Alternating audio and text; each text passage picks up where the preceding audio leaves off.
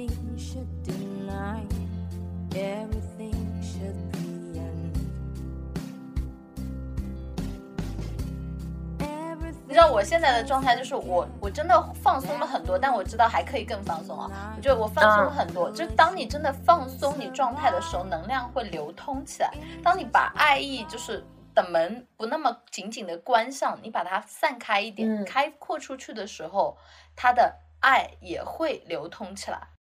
是的，包括你知道，我现在有稳定的三个合作伙伴，一个是你，一个是玲玲，一个是阿奇。然后我还在说，我这三个合作伙伴的状态，就是我有感觉百里是在拽着我走的，百里是那个要带我去看更大更好的世界的人。然后呢，我和玲玲，我们两个是手拉着手走的，就是大家非常同频，我们的成长阶段也比较相似。阿奇呢，就是我要拽着阿奇去走。怎么感觉团队组织架构都出来了？Even if sad, broke to the white, you're my desire.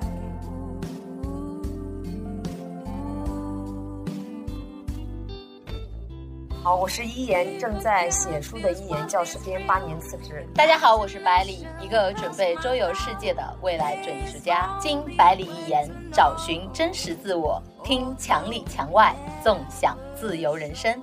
哈哈，一言，我感觉我最近状态好好啊，因为我到了大理，我觉得大理完全治愈了我。我觉得之前的那段焦躁和不安的状态完全没有了。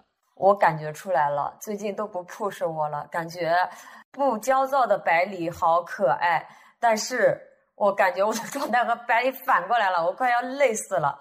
然后呢，刚从恩施到达合肥，我们就开始录播客。原本呢，这个开头被百里推翻了，录了五遍，我都要崩溃了。我跟你们讲，你们听一言的声音吗？他感觉像断气了一样。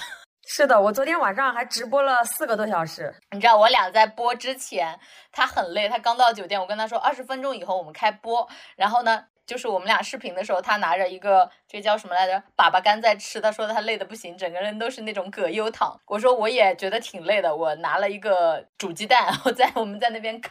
刚好我和百里今天要给大家聊的内容是关于情绪有关的，因为最近我们都看了一本书，叫做《情绪有我》。然后刚刚百里说重新录不行，就录了这么多次的时候，我就发现哇，我自己的情绪一下子上来了，马上就不想录了。百里还是脾气好，你看我就马上道歉了，道歉完脾气是不是有好一点？情绪是不是有好那么一点？是的，你是个天使，你是个可爱的天使。我是天使。这本书里说，所有的情绪都是来自于我们的认知。你觉得情绪开心或者痛苦、难过，全部都是来自于你的认知。其实对于这一点，我还是蛮有感受的。我前阶段的状态比一言的状态更糟糕。一言现在不是看上去就是很丧，因为他的丧是完全来自于他的累。然后我的话是心理加生理双重的一个状态。因为我前阶段一直都在各种游民社区就是窜嘛，然后就会觉得很疲惫。然后当我一回到我自己家的时候，因为我们原先对家的认知是放松和温暖的嘛，但是我一回到家里的时候，就会想起呃我父母的那些状态。其实情绪来自认知这一点，我觉得很多时候是在于。就是我们一直认为父母是应该要爱子女的，他是无私的爱。就我们的环境当中一直认为啊，母亲一定要为家庭付出，父母是爱子女的。可是我想想，就是我现在那么要自由，我都不希望父母去干涉我的人生，那我为什么一定要道德绑架我自己？好像一定要去替他们就承担多少债务，或者是去帮他们解决多少问题呢？我们也会反绑架自己。就是因为传统的认知嘛，就感觉你好像要为他们有更多的付出。对对，其实就是这样的。包括昨天我直播不是嘛，我有一个学员，她比我还小，然后她家里她在照顾她的爷爷奶奶，她还是一个女孩子，她的姑姑爸爸全部都在外地，都没有人去尽赡养老人的义务，就是她在尽这个义务。我当时都惊呆了，我说你这是愚孝，我当时情绪非常激动。然后今天在路上的时候，我又私信联系她，给她道歉了。我说昨天有情景带入到我自己身上，因为之前的很好几年，我刚刚上班的那一两年，我就是为家庭付出的蛮多的，然后内耗也最多。我听他讲这个，我就立刻想到了之前的我自己，包括这一次哈，我为什么要在合肥停一下？一个是因为今天晚上有课，二是我觉得我要平静一下。我好害怕，我突然从恩施回到家里不习惯，你知道吗？因为我不知道等待我的家里的是什么。其实说实话，我每次觉得你在家里会情绪崩溃，有时候会放声大哭。是的，的确是会这样的，因为这段时间我在恩施待了。快半个月嘛，半个月的时间就是每天很开心，虽然很忙，停不下来的忙，但是的确是没有情绪内耗，就是累是身体上的累。但其实，在家里，嗯，我能安静下来做我自己的东西，但有时候可能，呃，家里的一些事情就会让我产生非常严重的情绪内耗。当然有好很多，因为前段时间一个朋友告诉我一句话，他说：“一言尊重父母的命运。” 对，我也这么觉得。就是很多时候，我们也会被情感更多的一个绑架，你知道吗？我前阶段特别喜欢看什么？你知道伊能静和哈里哈林的爱情故事吧？现在不是伊能静翻红了嘛？然后我在那个网上看的时候，就看到伊伊能静和哈林的什么悲剧爱情故事的美学天花板。我看伊人伊能静当时说了一段话，她说，在中国的传统文化当中，要求女人就是一定要。呃，为爱奉献，为家庭奉献。如果你不奉献，你就会有很大的一个负罪感。而且我们是不能接受她在经过了这样的一个感情之后，她又找了一个可能比她小十岁的男朋友。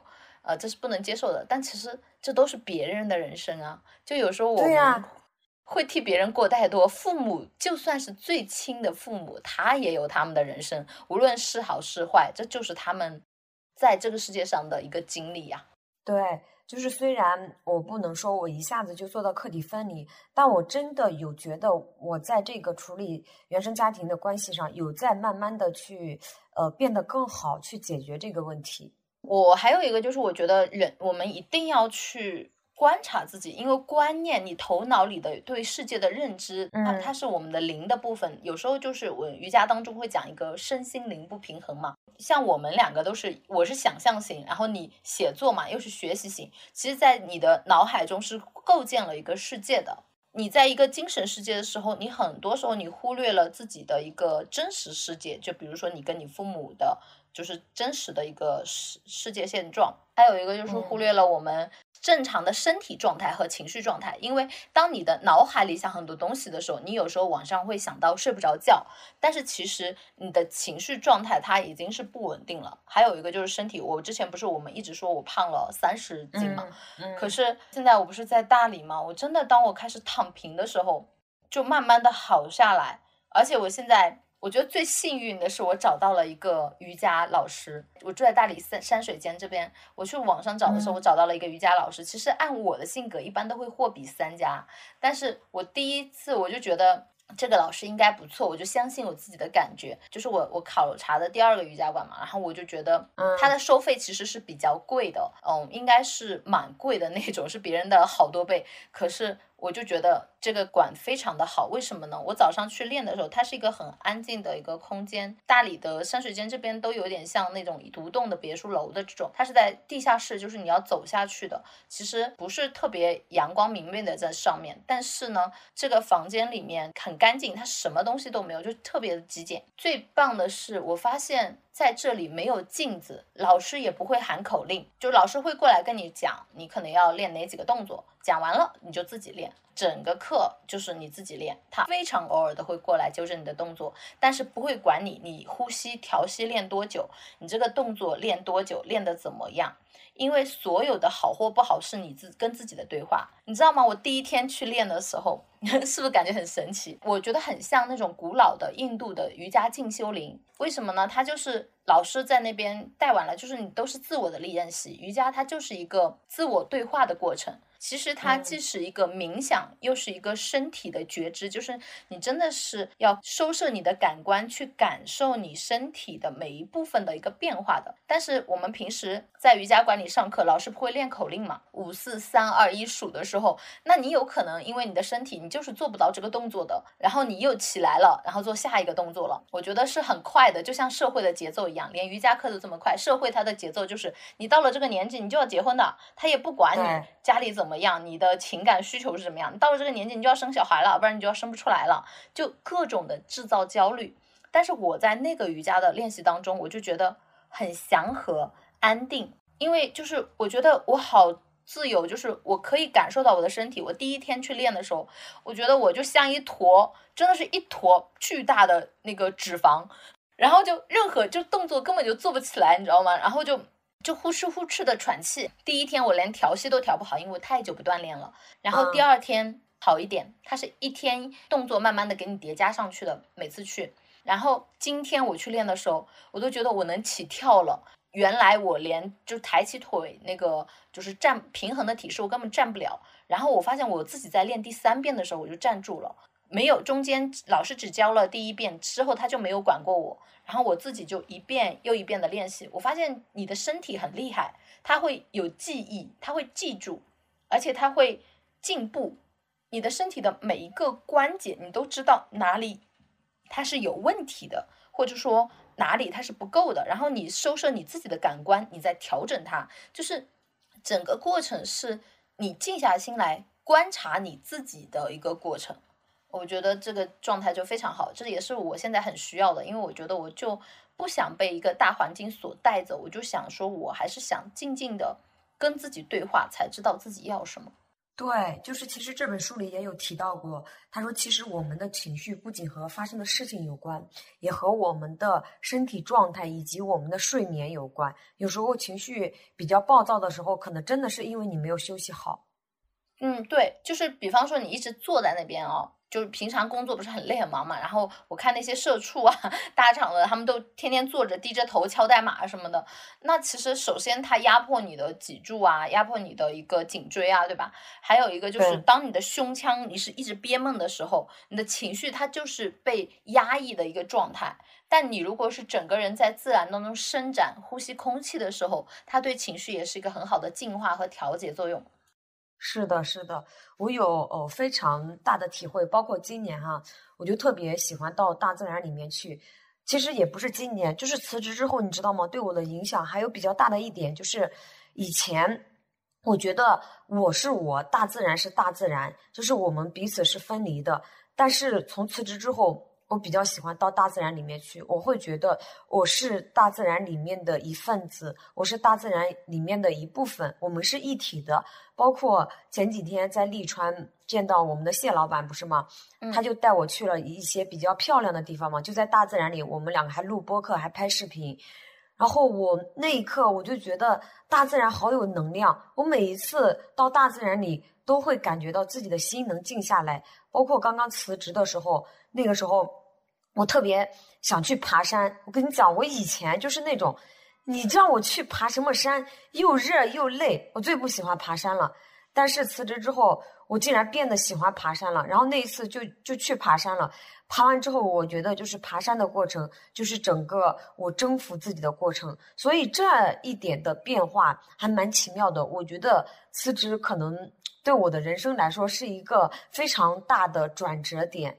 会改变我一生的命运，我觉得也是。就是我之前离职前，我我不是玩各种高科技的东西嘛，像什么 VR 绘画啊、AI 绘画。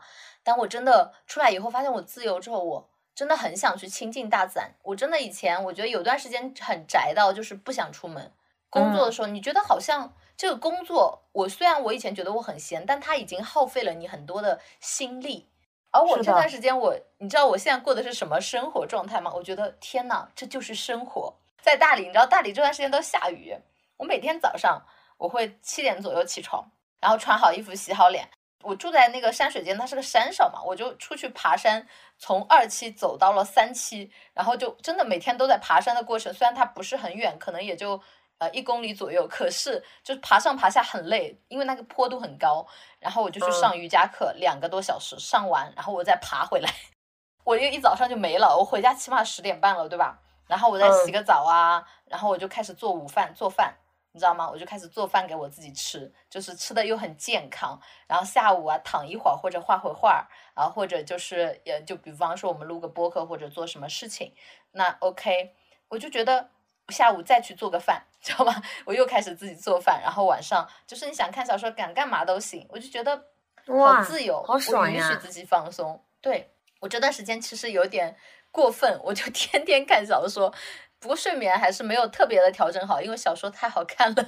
我我跟你讲，其实嗯，我有感觉到你状态的变化，因为在 D A A 的时候，我们在一块儿的时候，我能感觉到你其实是很焦虑的，就是你停不下来。那个时候让你停下来，你有你也没有办法停下来。但是你去了大理之后，包括我们俩对接这种播客的状态，都有感觉让我很舒服，很很融洽。我们俩沟通，以前我会有一种感觉，你一直在 push 我前进。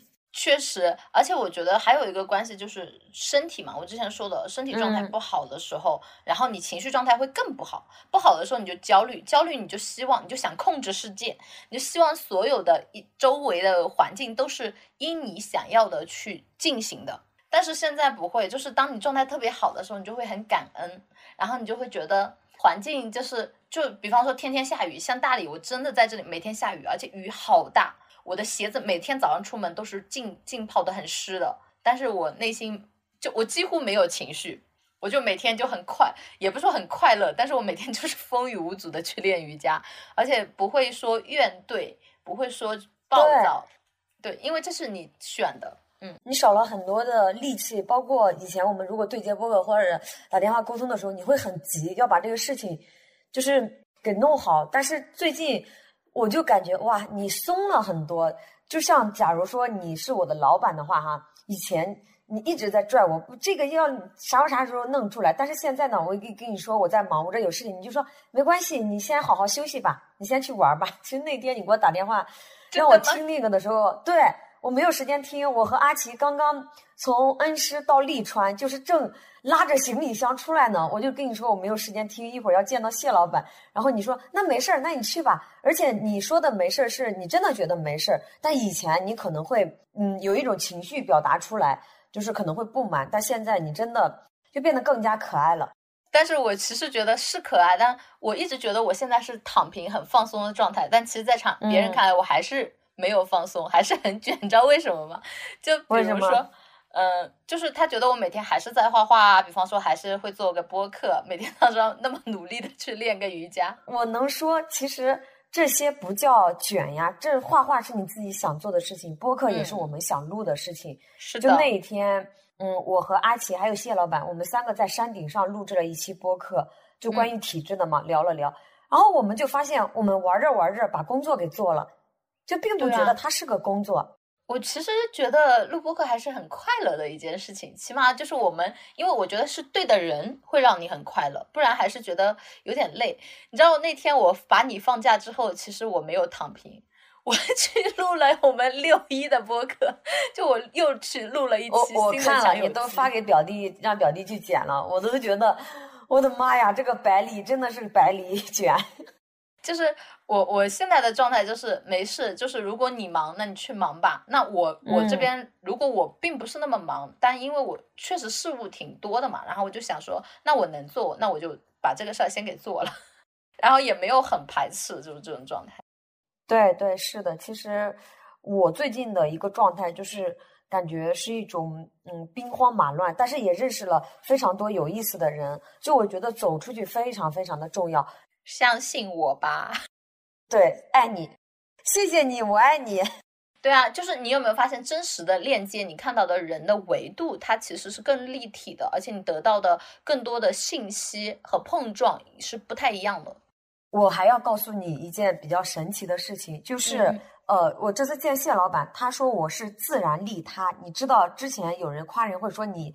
呃，真诚的利他，积极的利他，你知道吧？有什么利他就是最好的利己。我以前没有这个思维，你知道吗？嗯，就是其实我发现我一直在践行利他。比如那一天和谢老板在一起的这两天，我总是会想到一本书，叫做《大风向野》。然后当时谢老板开着车带着我，我就说你把地址给我一下吧，我给你买这本书。然后当时谢老板就很感动，谢老板说。你怎么就是这么温暖或者干啥？我说，因为当我把呃善意传递出去的时候，这个能量会回流过来更多。你知道，昨天我给谢老板买的书，今天我就收到了三个礼物。我要跟你说一下有多神奇。一个是呃，就是我的那个呃共读会的玲玲，嗯、我们两个不是一起做读书会嘛？他看到了一本书特别好，然后他说我这本书你有没有看过？我说没有。他说那我寄我买了寄给你。他说这本书就是。让我看了特别想送给你的书，肯定对你写《母亲和村庄》的续集会有所启发和收获。你看，这是他写他送给我的一本书，然后就是《那里跑》，就是我们在做共读会用一年时间重生这本书《那里跑》的助理，今天中午突然给我发消息，他说：“嗯，一言，你就是做娜娜的这本书，我看做的特别好。然后还有学员通过我知道了娜娜的专栏，他说娜娜说想送一份礼物给你，在一天同时发生了。”这是中午发生的事情。刚刚下午你给我打电话的时候说要对这个播客，不是吗？我就说我当时在吃饭嘛。其实是因为我没有找到我订的这个民宿具体位置在哪，然后我就在美团上加了这个人的微信嘛，然后看这个具体位置在哪。然后他让我把身份证拍给他，他要录入那个系统嘛。我拍过之后，他就说我要送给你一份礼物。我说为什么？他说，因为我刚刚录入你的身份证的时候，我发现咱俩是同年同月同日生。妈呀，这世界上的事情好巧呀！这果然是吧？宇宙都会给你安排好的。我现在是的呀。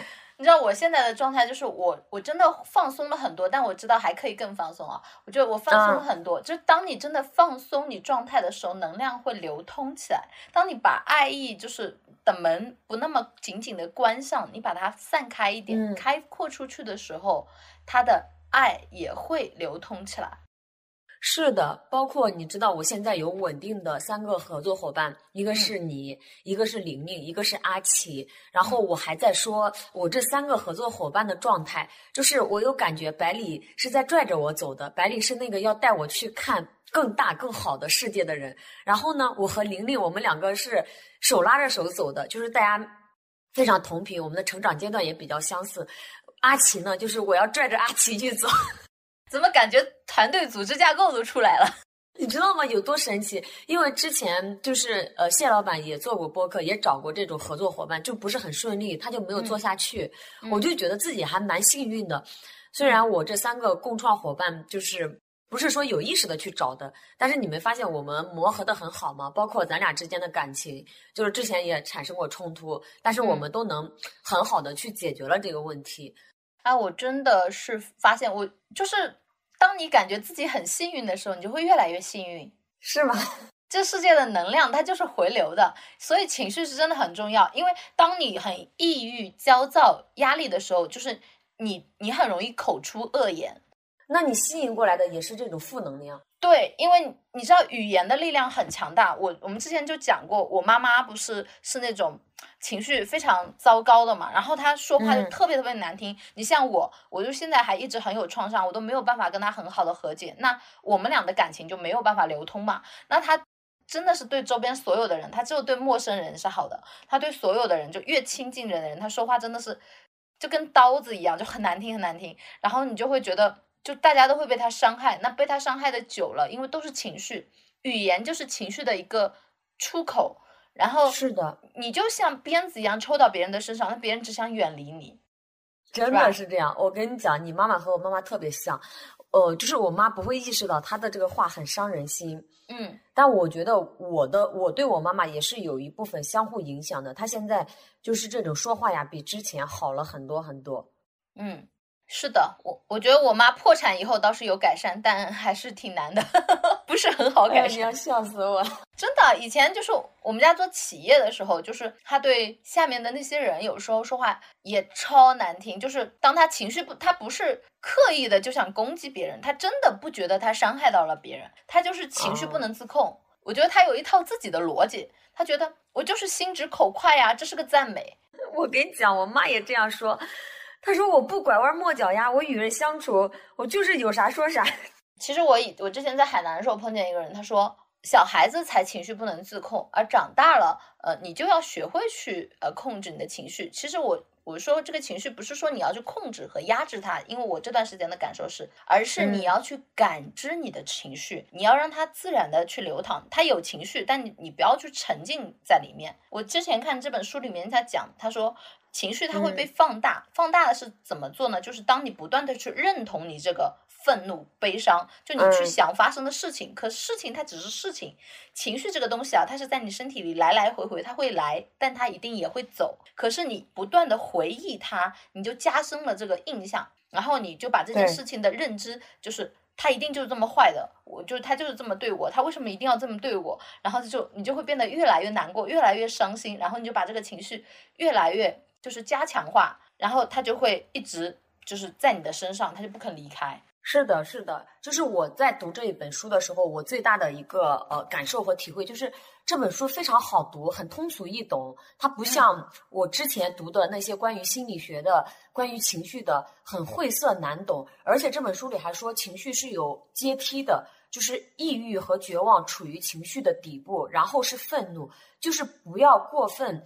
呃，执着于去把情绪给去掉，就好像你依赖它才能生存一样。不要轻易认同情绪，就好像它真的可以定义你一样。你要记住呢，情绪来来去去，你依然是你。情绪呢，还是有磁力的，它像一块细铁石。比如，嗯，今天你的心情很糟糕，你的消极情绪会导致你产生更多消极的想法。比如，你就突然会意识到自己三十岁了还单身。然后你 突然想到，你不仅三十岁单身，你还很胖。然后想到这个时候，你会想到，哇，周六我还要加班，就会产生一系列的连锁反应。对，然后你就会觉得，哇，这个世界上最可怜的人就是我，其他人怎么都过得这么好，我就是那个世界上就被神抛弃的人，然后就会越来越糟糕。哎，其实我觉得这些情绪，除了你刚刚说的就强化，还有就我之前说的一个认知嘛。就是还有一个，就是你在你身上会很多影响你的一个状态。我上阶段不是在 DNA，我被那个东方卫视采访了嘛？采访文其实记者他发给我了有好几条，然后就是那个 DNA 的负责人嘛，就之前的那个老许嘛，他就问我，他说你自己的采访为什么我不转发？其实刚开始我是没有转发的，因为我觉得我很尴尬，就有一种自己何德何能的那种感觉。我大概一八年的时候，不是那个时候被嗯，就是央视啊点赞，然后各种的一个转载，我还上了个热搜。我当时的反应也是这种，为什么都要来采访我？就是就觉得自己很 low，感觉就是不敢上去。当时其实给我的感觉，我是害怕又觉得嗯接不住的感觉。其实我觉得。它并不是一种很积极的，你去应对它感受。后来我就调节了一下这个状态，我觉得老许说的很对。他说我有一个很好的优点，因为我一直不断的在学习，我想要进步，但是我也要去看到自己身上的闪光点。我朋友就说，他说如果你一直觉得采访很消耗我，我都不接，他说那你就肯定是有这个点的。虽然我自己现在也不是很清楚这个点是什么，你要自己去认可那一块你的能量。呃，这本书里还有一句话我印象嗯比较深刻。他说，人类最伟大的能力之一就是利用思维来重塑现实环境，并用一种更为积极的方式来理解生活中的各种事件。我给你讲一下，我在呃去年的这个时候，不是在体制内非常的拧巴内耗嘛？那个时候想转型，就找纳尼跑做了咨询。然后其实那个咨询对我还是有有很大的帮助的，比如他让我改变了。就是我学校把各种任务强压给我的一个看法，就是我每天之前去学校加班或者干活的时候，我带着很强的愤怒，你知道吗？就这个事情我非常不想干，然后我就觉得很浪费自己的时间。其实当我这样想的时候，就会产生一系列的连锁反应。但后面做完咨询之后，我就转变了一个自己的想法，我说，既然这件事情交给我干了，我必须去干，而且又推不掉，那我为什么不把它给干好呢？我浪费的是我自己的时间呀，对不对？那我的情绪耗的是我的情绪，所以后面当我这样转念一想的时候，我对学校安排给我的任务就没有那么抵触了。对，就是一定要去自我调节。但第一是感知到嘛，我觉得觉知是很重要的，不然你就不能探索到自己嘛，然后你就没有办法做出调节。觉知到之后，就是有一些应对方法。我其实觉得书里讲的一些方法还是挺有用的。但是我发现他讲的一些方法，其实我之前我在海南的时候就有用过。我海南的时候，我当时报了一个老师的课，就是我每天早上，但那个他那个太早了，每天早上五点钟起床。做二十分钟的运动，二十分钟的冥想，然后二十分钟的感恩日记和分享，就是我们这些人会一起分享，要把能量传播出去。然后我们要记录赞美自己，也要赞美别人，就赞美你所遇见的事情。我其实觉得那段时间的我是很平和的。哎，我记得我有没有跟你说过，就是海南回家的时候，就是我不是有一段公路旅行吗？我知道 你劝自己要去感恩遇见那个那个那个开车的朋友啊，他就是那种超情绪不能自控。我在车上真的吓死了，我感觉他整个情绪都要爆发出来了。真的，我现在想起来了，他就是一座火山，各种的负面情绪，各种的就是语言就攻击嘛，就一直都是语言攻击。那我我的一个感受就是，我只想远离这个人，太可怕了。但是我的内心当时就真的是用这种感恩日记的方式，我就撑过来了，因为我觉得。就他真的是连路一直在攻击人，攻击身边所有的人。当他情绪不能自控且感觉到受伤的时候，他会真的变原子弹啊！他攻击他周遭所有的人。而且你知道吗？就这本书还有比较好的一点，就是它后面有配套的练习题，让你真正的拿笔去写下来。我还真的去做这些题了。就是当你想的时候和你手写下来，其实感觉还是很不一样的，会更有用一点。我会觉得，因为我觉得写的过程就是一个回忆和冥想链接的过程，它会更加把你自己梳理一下。对对，我跟你讲，其实我最近有与这个体制和解了，由于我校长和解了。我之前就是在体制内，我遇到了一个怎样校长？可能你们都不知道他 PUA 我多狠，就是是一个什么样的人。我其实是带着很强的愤怒出来的。我当时在那个学校里面五年，我就是为了争一口气，争一口什么气呢？老娘不干了，老娘要辞职。你天天这样打压我，我就要让你看看，我其实一种有一种怨气一直在心里面。但这次，呃，去了恩施之后，就是遇到了两位心理咨询师姐姐嘛。我们和她聊天的时候，就说我过往八年的教书经历，我说我遇到的呃每一个人每一件事情。都在逼着我一步步离开体制。然后当时一个心理咨询师姐姐就这样告诉我，她说：“一言不是逼着你在离开，是指引着你在离开，是他们在指引着你，你的使命在召唤你。你在那个学校，她说你只能影响几百人，但是你出来之后，你可以影响成千上万个人。”哇！她说完这句话之后，你知道吗？突然我好像就放下了。就是之前我校长攻击我时的那种愤怒和执念，就是我生活中其实也会遇到很好的朋友，就像百里你一样，非常支持我的梦想的朋友，都是就是他们支持我离开，但是也会遇到像我校长这种人，就是对我来说是比较坏的一种人吧。但其实他们某种程度上都是在指引着我去我要到达的地方。我其实觉得，就是在你生活中遇见那些不对的人，就是都是有用的。你人生中遇见的每一个人，你要相信是，就是你生命的安排，它都是有用的。即使是不好的，就是它是在告诉你，你可能要醒醒了，或者说你可能要换个方向了，它是在帮你做转弯。我觉得解读，如果你把它解读成这样，你就不会陷在那个愤怒里面。但我能说，其实我辞职后的很久，还依然陷在愤怒里面，因为对我的影响太深了。我前段时间做梦，还有在梦到他，他对我的这种 PUA 的操控，就是每年放假的时候到开学，我都会梦到他，又指使我干各种各样的活。哇，那真的是 好大的心理阴影啊！真的。但其实我能够理解。那我觉得你一定会懂的。就是有一次，其实是我一个脾气不好、年龄大的领导，就是犯了错嘛。他不敢说那个人，他就把这件事情迁移到我身上来，把愤怒弄到我身上来。当时开着会，当很多的老师的面，就那种说我，我没有反抗，因为那个时候我特别弱小，特别无助。你知道这件事情最终恶化到哪一种程度了吗？我的主任和我的副校长都看不过去了，他们，我我回到我的出租屋里面，我大哭了一场。我的主任给我打电话，他说。咱校长就这样，脾气不好，呃，什么你别和他计较，年龄大了。但是我主任越这样安慰我，我哭得越厉害。后面我会计又给我打电话，然后大家越安慰我，我就越委屈。后面我的一体组组长他又说，他说咱不能受这窝囊气，你明天就要去他的办公室找他，把这件事情给他说清楚。如果是现在的我哈，我一定会去把这件事情给说清楚。但当时的我觉得，我不想和这种人说一句话，就是打任何一种。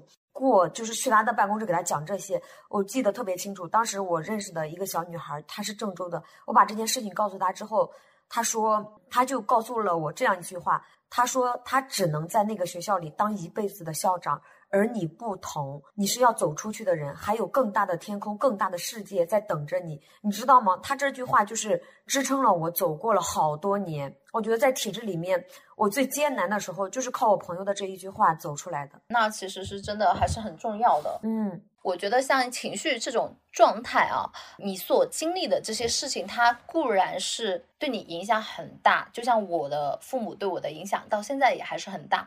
可是嗯我们还是要前进，去把它转化成自己所认为舒适的一个状态。为什么呢？像我前阶段，我不是见了两个心理医生嘛？就我嗯见心理医生，我发现我现在到大理以后，我可能心理医生都不需要了，很专业的心理医生。那我现在得出来一个最大的一个结论，就是你的人生取悦自己才是世界上最重要的事情，因为你一定要把自己放在最先的位置。我现在做任何决定之前，我之前不是选择障碍特别特别严重嘛？嗯嗯，我就是我会静下来，我想选哪个，没有任何理由，想选这个就是这个。我现在就讲，不问自己任何理由，没有任何限制，因为如果有让你不舒服的东西出现的话，那它一定是不对的。一定是有它出现的道理的。你和所有的人的冲突，都是你的觉知所带给自己的一个功课，那就是你所认知的那原来的那个认知的一个世界架构，它就是不对的。那换一个是的，是的，其实是这样的。我现在哈，呃，就是从恩师那个姐姐对我说过一句话之后，她说是在指引着我，我就发现其实我遇到的不好的人，他们是让我照见我自己的，是来解决我的课题的，并且呢是来渡我的。对啊，你要是这么想，可能就会好一点。但是究竟自己嗯要动向何方，还是自己要调节的？为什么呢？因为目标它可能是定在这里，但是像情绪这种东西，它就是会来来去去的，可能一天就是来好几遍。也可能一个月来好几遍，所以它就像你的小伙伴，它就像每天来一次的大姨妈，对吧？然后你就你就你就需要一定要学会跟你自己共处。所以我说了，你不要与他人去比较，你将今天的你跟昨天的你去比较，我们不能把自己沉溺在过去里面，因为如果你一直沉溺在过去里面，你会非常的恐惧未来，而且很抑郁。就像我上阶段的一个状态，其实回家那么痛苦，那就不回家就好了，我离开他嘛。那选择我现在身体所喜欢的生活方式，比如说我身体喜欢我去练瑜伽，让它舒展我的筋骨，那就去练。选择我爱的生活状态，哇，在大理真的太棒了，你知道吗？我昨天去嗯的那个施展，他们就会有一个很漂亮的小院子，啊、我我看到了那个诗的展览是吧？对对对诗的，嗯，种很多植物嘛。我听那个他是嗯个设计师，我听他说他养这些花草养了十二年，就这个院子啊，它是要养的。嗯就是就是它虽然不是很看上去很贵很高级，但是它就很舒适，任何一个角落都让你感觉很舒适，就是你的身体会很很放松。就是你要让自己去选择爱的一个生活环境。对，那他养的这些花草一定是用爱养的，用心养的，才会长出让你觉得非常舒适的感觉。他首先他要知道他自己的身体喜欢什么样的环境，然后他才嗯去营造这样的环境。而且他是一个民宿，他的民宿很搞笑，他一天晚上九百八，住两天就六百八，反正一个星期可能更便宜点。因为他的意思就是这样，你要来我这里，就是你来一个地方，我不接受那种来玩一天的那种客人，就是网红打卡可以的不要。后面推荐给我，我要去这个民宿，因为现在呃，我也是在一个民宿里面，就是辞职后我真的有在好好的爱自己，就像以前嗯我肯定自己不舍得住个民宿，还弄个 loft 的公寓，但是今天我就觉得哇，我自己好累了，我要找一个环境好一点的，既可以办公的，又能让我休息的。我觉得我的心态真的有变化了很多，包括前段时间在恩施，因为阿奇我们两个住一起嘛，就有时候躺床聊天会聊到两三点钟，然后那天聊到三晚上三点，我状态特别不好，第二天我就没有办法工作，一直进入不了状态。然后阿奇因为有学校的事情还要忙嘛，他研究生刚毕业，他在那里不得不弄工作。弄他学校的工作，我呢我就去隔壁找了一个按摩店，然后人家给我 按摩了一小时之后，我就觉得哇状态好了很多。我觉得不论从任何一个方面，你身体、你的心灵，就是你要愉悦自己。我觉得就很多人他并不懂得，就是让自己快乐。嗯，就像我上阶段，我们不是录了一个我被人带夜店去的嘛，然后其实我昨天我还在那个民宿说，我说，然后那种生活环境。虽然可以好奇去看一看，但是我觉得它不是我身体所喜欢的，什么熬夜到凌晨五点，然后在那边很嗨的喝酒，我觉得哪儿哪儿都是不好的，又伤胃，又伤身体，还伤精神。最过分的是，我的精神一点都不愉悦，在那样的环境当中，你只会更沉沦。因为当你的身体越来越糟糕的时候，就是你在酒精的这种、这种、这种、这种灌溉之下，哦，更更糟嗯糕的时候，你的你的精神肯定不会愉悦啊，你看不到这种向上的力量，你就觉得像那种地狱里的花一样。哇，我真的有感觉。其实我们的听众朋友一定也会感受到，就是从我们的第一期播客开始，到我们现在做到二十几期，有感觉到我和百里的这种情绪的变化，一种能量场的变化。我感觉咱俩是有在慢慢变好。嗯，是的，我也这么觉得。特别是这一段时间，我我最近一直给自己在梳理我自己嘛。我说我，嗯，就是画画是我的本命，为什么呢？就是我昨天在施展，就是我只要看到那里有张有张纸有支笔，我就会坐下来，不用任何人讲，我就会开始画。我可以画一下午，可以任何事情都不干，就是它是一个自然流出来的一个状态。但是瑜伽，它是我身体很需要的状态。瑜伽还有冥想、自我观察，它是我就是身体和精神都需要的东西。还有一个就是旅行和交朋友。这是我好奇心驱使的，就是我很想去探索世世界的一个状态。我觉得我可能没有这种双生火焰了，这种易静易动的状态在我身上结合的非常的好。我觉得我是双重性格，可能我自己就是自己的双生火焰。是的，是的，我觉得其实呃，我们每个人身上就是其实都散发着一种能量。当然，要和对的人，你才能去把这样一种能量场给散发出来。比如有一些人，嗯，我们和他在一起，他是在吸走我们的能量，消耗我们的能量。但当我们这种比较同频的人在一起的时候，比如我和百里，我们俩在一起是会产生更多的能量，然后把能量传递给更多的人。对，你要记住。你是有选择的，你一定可以选择自己的人生状态，更可以选择如何去看待你的情绪和认知你的情绪。这样，你对世界的一个链接方式，它是一种就是随性流通的状态。是的，是的。这一期呢，我们还给听友准备了福利，我们要抽取五位幸运的听友，送出《情绪有我》这本书。那么，百里来说一下我们抽书的规则吧。希望大家可以帮我们把这一期播客转发到朋友圈，或者是你所喜欢的一些公众平台，只要截图给我们，就可以得到抽奖的机会。当然，大家也可以选择进入我们的一个听友群，我们还是会在听友群去征集一些很好的内容，做我们的一个强友记的一个主题。希望大家更多的关注我们呀！这里是墙里墙外。让我们陪你探索人生更多的可能性吧。我们下期再见啦，拜拜，拜拜。就像每个硬币都有正反两面，能遇见。天气预报说明天有雪，可备忘录里明天有约。一个世界，生活在不。同季节，这样两个人竟然遇见。我喜欢夏天的热烈，你热爱冬天的纯洁。我穿着棉袄，你穿拖鞋。我喜欢南方的夏夜，你偏爱北方的风月。春夏秋冬流转时间。相爱的人。